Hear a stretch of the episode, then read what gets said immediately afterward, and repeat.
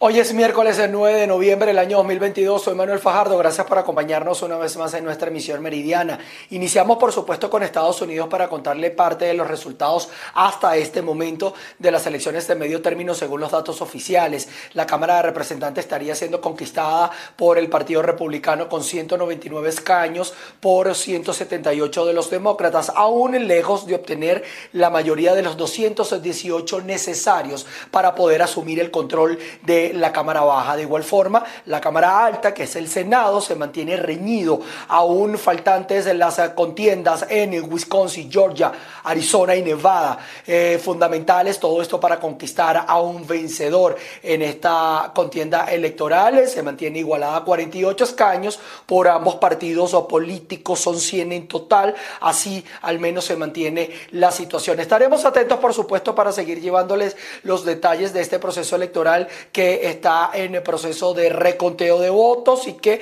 pudiera generarse en unos días más los resultados totales. Nos vamos hasta Venezuela porque eh, el economista Luis Oliveros ha señalado que la situación volátil de la economía venezolana es un reto que debe enfrentar los eh, que deciden emprender en el país en el marco del foro Escenarios de Innovación para los Emprendedores, organizado por Banca Amiga, el economista Luis Oliveros aseguró que los emprendedores venezolanos deben enfrentar grandes retos. Sin embargo, el país sigue ofreciendo oportunidades de crecimiento. Emprender en Venezuela es todo un reto, pero al mismo tiempo en las crisis aparecen oportunidades. Eh, aquí lo que hay que tener en cuenta es que te vas a encontrar con muchos retos, con muchos desafíos, con un entorno que a veces es volátil, que a veces es un poco complicado pero que hay muchas cosas por hacer en Venezuela. O sea, Venezuela ha atravesado una crisis muy fuerte y no es que se arregló porque para nada, falta mucho para eso, pero hay un entorno económico muy diferente a lo que teníamos en años anteriores. Y bueno, hay mucho por hacer, hay mucho por aprovechar. Venezuela tiene crecimiento económico y hay que aprovechar eso.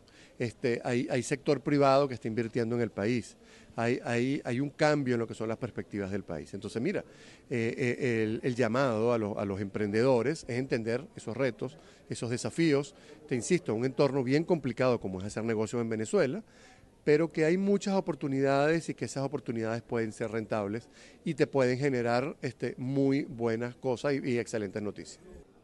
Oliveros también señaló que la inflación anual de este año cerrará en un 145 a 150%, lo que significa una reducción en comparación con las cifras dadas durante los últimos siete años. Desde Caracas, Venezuela, María Alejandra Silva. En el estado Carabobo persisten las dificultades para el sector comercio en relación al combustible y la electricidad, aunque tienen una mejor expectativa de cara a esta temporada decembrina en comparación con, la, con el mismo periodo, pero en años anteriores. Gracias por el contacto que lo establecemos a esta hora desde el Estado Carabobo, región central de Venezuela. A mi lado, Lorenzo Araujo, presidente de la Cámara de Comercio. El día de hoy nos ofrece un balance sobre la situación que enfrenta este sector de cara a la época decembrina. Bueno, afortunadamente para este cierre de año el comercio se encuentra en una mejor situación que el año pasado. No olvidemos que el año pasado estábamos trabajando con lo que es el esquema del 7x7, lo cual limitaba muchísimo lo que era la operación tanto de los comercios como de los servicios. Este año se vislumbra una mejor temporada que el año pasado. Tenemos problemas todavía con lo que respecta a lo que es el el suministro de combustible y los problemas de electricidad que están persistiendo, lo cual afecta muchísimo a la actividad comercial. Sin embargo, tenemos una temporada en la cual los, anaqueles están completos, las tiendas están surtidas, por lo cual hay mayor oportunidades para que el cliente pueda seleccionar sus diferentes productos. Por otro lado, el crecimiento que estamos esperando es un poco menor al que teníamos pautado inicialmente. Durante el primer semestre del año hubo un crecimiento en forma sostenida, sin embargo hubo una frenada en el segundo semestre de lo que ha sido las proyecciones debido a, entre otras cosas, al impuesto a las grandes transacciones, al impuesto a las, a las transacciones financieras de, de divisa, lo cual frenó muchísimo lo que fue la actividad comercial. Nosotros estábamos esperando un crecimiento cerca del 15% y ahora lo estamos estimando en un 8% aproximadamente. Pero aún así, esto sigue siendo un crecimiento con respecto al año pasado, con lo cual estamos bien optimistas y como decía antes, las tiendas ya están surtidas y esperando a los clientes. Declaraciones de Lorenzo Araujo en representación de la Cámara de Comercio de que el sector se encuentra preparado para esta época navideña. Además, argumentó que los anaqueles están mejor abastecidos que el año pasado. Además, reiteró que persisten las dificultades en el tema de combustible y de servicios públicos. Parte del reporte que tenemos al momento para ustedes, quien informa Ruth La Verde. Caficultores en el estado de Lara se reunieron en la sede de Café Venezuela, todo esto para exigir el aumento en las ganancias de los costos de producción. Andreina Ramos desde el lugar con los detalles. Muy buenas tardes, gracias por el contacto. Nos encontramos en la zona industrial 2 al oeste de Barquisimeto, en la sede de Café Venezuela, en donde un grupo de caficultores del estado Lara y de otros estados del país se dieron cita el día de hoy en esta asamblea para discutir la situación que hay en relación a los costos de producción del café, sobre todo porque estamos en época de cosecha. Félix Saavedra, uno de los productores, Félix, para eh, contextualizar un poco nuestra audiencia, ¿cuántos productores de café hay en el estado Lara y cuánto cuesta actualmente un quintal de café? Aproximadamente 40 mil productores tenemos en el estado Lara, en los seis municipios productores de café.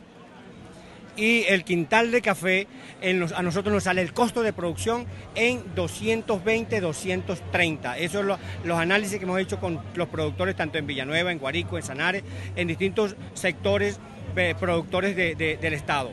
Eh, de modo 230, estamos pidiendo que por lo menos el quintal de café del que nosotros preparamos, el natural, 310 dólares. Eso es lo que nosotros estamos exigiendo, 310 dólares para el quintal de café. De esta manera salimos satisfactoriamente todos beneficiados. Los productores que nos llevamos eh, eh, el, trabajo de todo el año esforzándonos allí detrás de esa planta y el industrial también porque él tiene, eh, ahorita tú vas a los anaqueles y el costo de una papeleta de café de 200 gramos es de 26, 27 bolívares. De modo que si le sumas, estás hablando de 130, 135 bolívares. A 8,82 el dólar, estamos hablando de 14, 14.5 dólares. ¿Les parece justo entonces que nos paguen a nosotros en 7 dólares el kilo de café? Creo que es justo. Ahora, Félix, hay una gran convocatoria de su parte el día de hoy. ¿Con quién aspiran reunirse y cuáles son los acuerdos a los que esperan ustedes llegar? Bueno, mira, nosotros estuvimos ah, aquí, eh, estamos acá y se ha anunciado que aquí va a estar el ministro de Agricultura, Producción y Tierra, el ministro de Industria y Comercio y el presidente de la Corporación Venezolana del Café, que es el órgano rector del café, tanto de precios como de calidad. De modo pues que esperamos realmente que nos dé hoy la cara porque el pasado...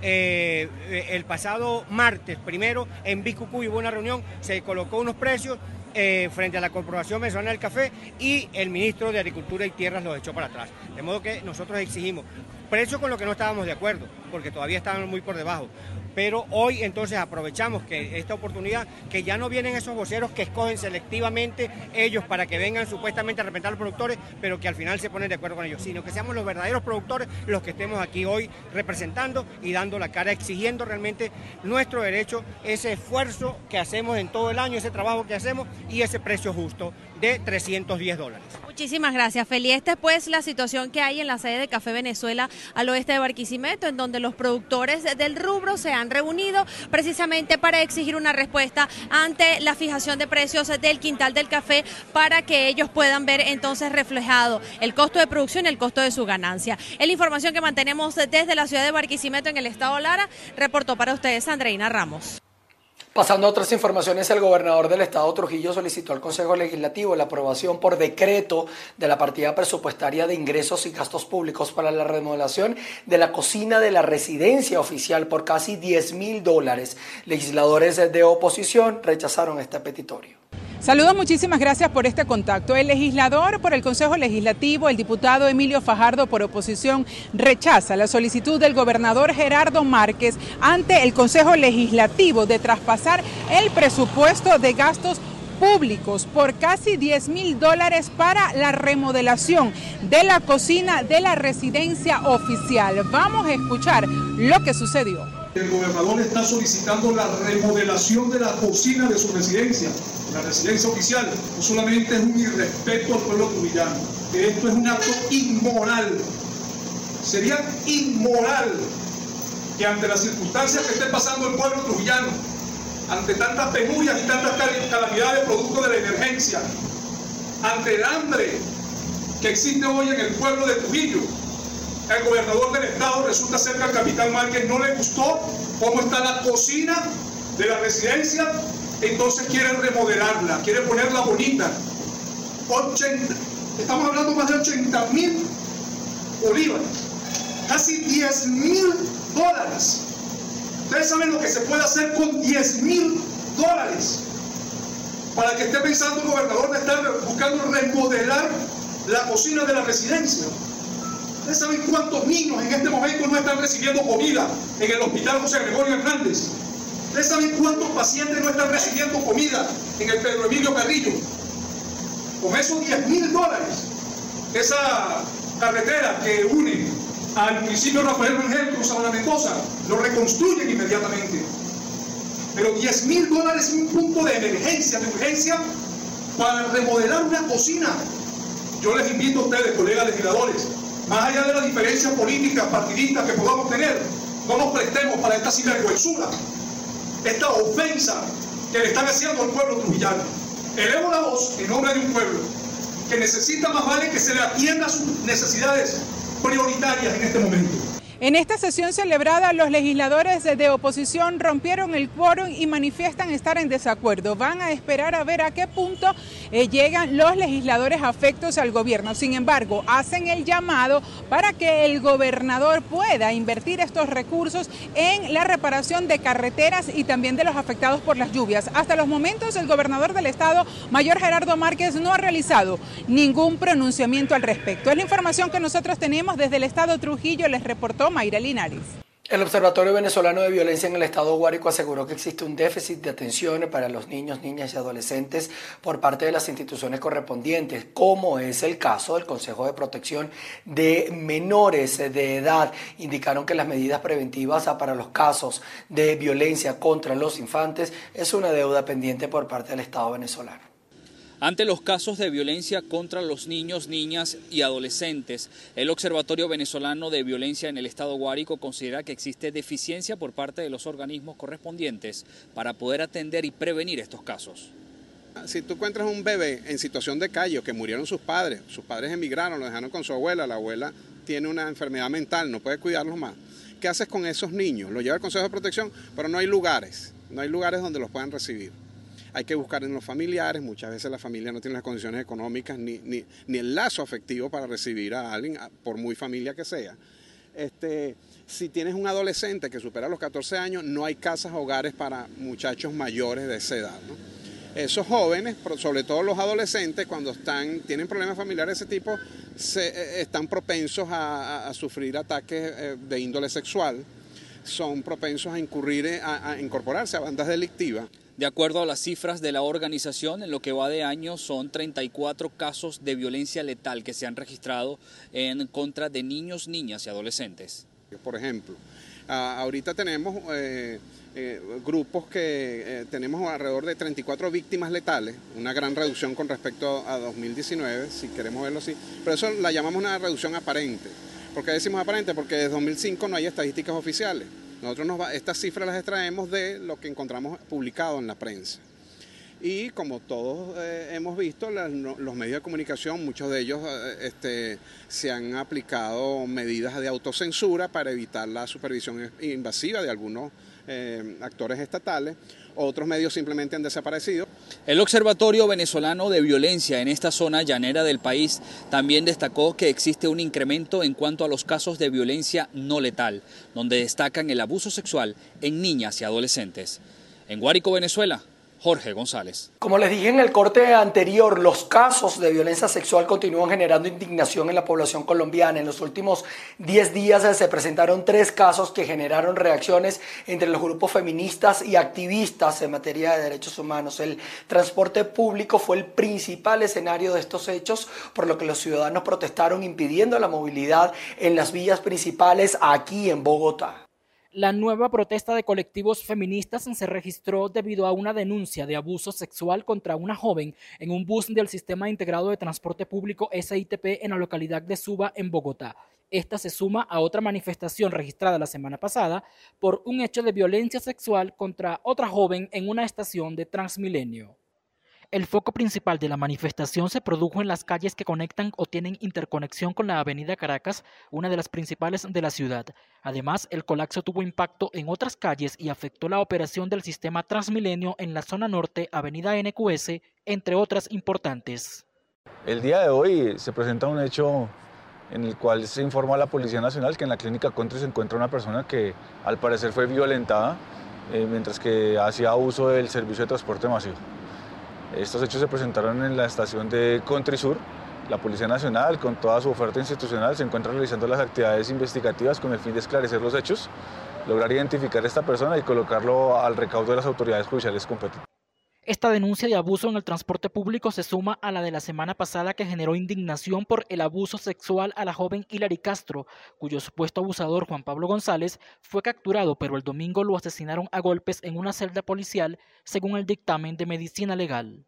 A las 4 y 40 de la tarde del día domingo, el comando de la Policía Metropolitana fue informado sobre la muerte al interior de una celda de un privado de la libertad en la URI de Puente Aranda. El Cuerpo Técnico de Investigación inicia la investigación a través del acto urgente para determinar eh, las circunstancias de este hecho que se presentó otro de los casos de violencia sexual que ha conmocionado al país fue el abuso y asesinato de la joven Paula Andrea Restrepo, de 17 años de edad, quien cursaba el último año de bachillerato en el municipio de Andes, en el departamento de Antioquia. Ella fue sometida cuando iba a su colegio. El responsable de este crimen ya fue capturado y aceptó su responsabilidad en el homicidio.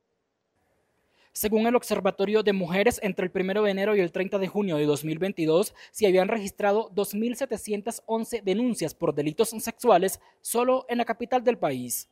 En Bogotá, Miguel Cardosa, El secretario general de la OTAN, Jens Stoltenberg, afirmó que el cambio climático por primera vez es un asunto de la organización que preside y señaló que en el futuro las capacidades militares más eficaces serán las, las, eh, mm, las verdes y respetuosas del medio ambiente. Esto como parte de la intervención por eh, videoconferencia en la COP27. Stoltenberg además aseguró que el cambio climático es un multiplicador de crisis. Con esta información pasamos a China porque el presidente de ese país, Xi Jinping, exigió a la defensa de su país estar en alerta para la guerra ante los tiempos de inestabilidad. El presidente de China, Xi Jinping, instó a los militares del país a que estén preparados para la guerra en todo momento. Y es que, según el mandatario, China afronta una situación de seguridad cada vez más inestable e incierta. Así se expresó en una visita al Centro de Comando de Operaciones Conjuntas de la Comisión Militar Central. Se trata del órgano que controla las Fuerzas Armadas chinas y del que Xi Jinping es su presidente. La máxima autoridad del gobierno chino pidió a todos los militares que dediquen sus energías a desarrollar capacidad de combate, además de mejorar su capacidad de librar una guerra y ganarla, en un contexto marcado por el crecimiento de las tensiones en el estrecho de Taiwán. Las relaciones entre China y Taiwán son foco de constantes disputas, tensiones y cruces dialécticos entre ambos lados del estrecho. China reclama la soberanía sobre la isla, a la que considera una provincia rebelde desde que los nacionalistas de Kuomintang se replegaran allí en 1949, al perder la guerra civil contra los comunistas. Con esta información desde Asia, nosotros llegamos al final de nuestra emisión meridiana de noticias. Gracias a ustedes por estar en nuestra sintonía. Quedan a disposición de nuestras redes sociales. Estamos actualizando los resultados en las eh, elecciones, eh, tanto para la Cámara Baja como para la Cámara Alta y también de algunas gobernaciones que se disputaron el día de ayer y que está en el proceso de conteo y reconteo de los votos en la nación norteamericana. Los detalles por acá, por VPI TV. Nos veremos a las 6 de la tarde. Gracias a ustedes, buen provecho.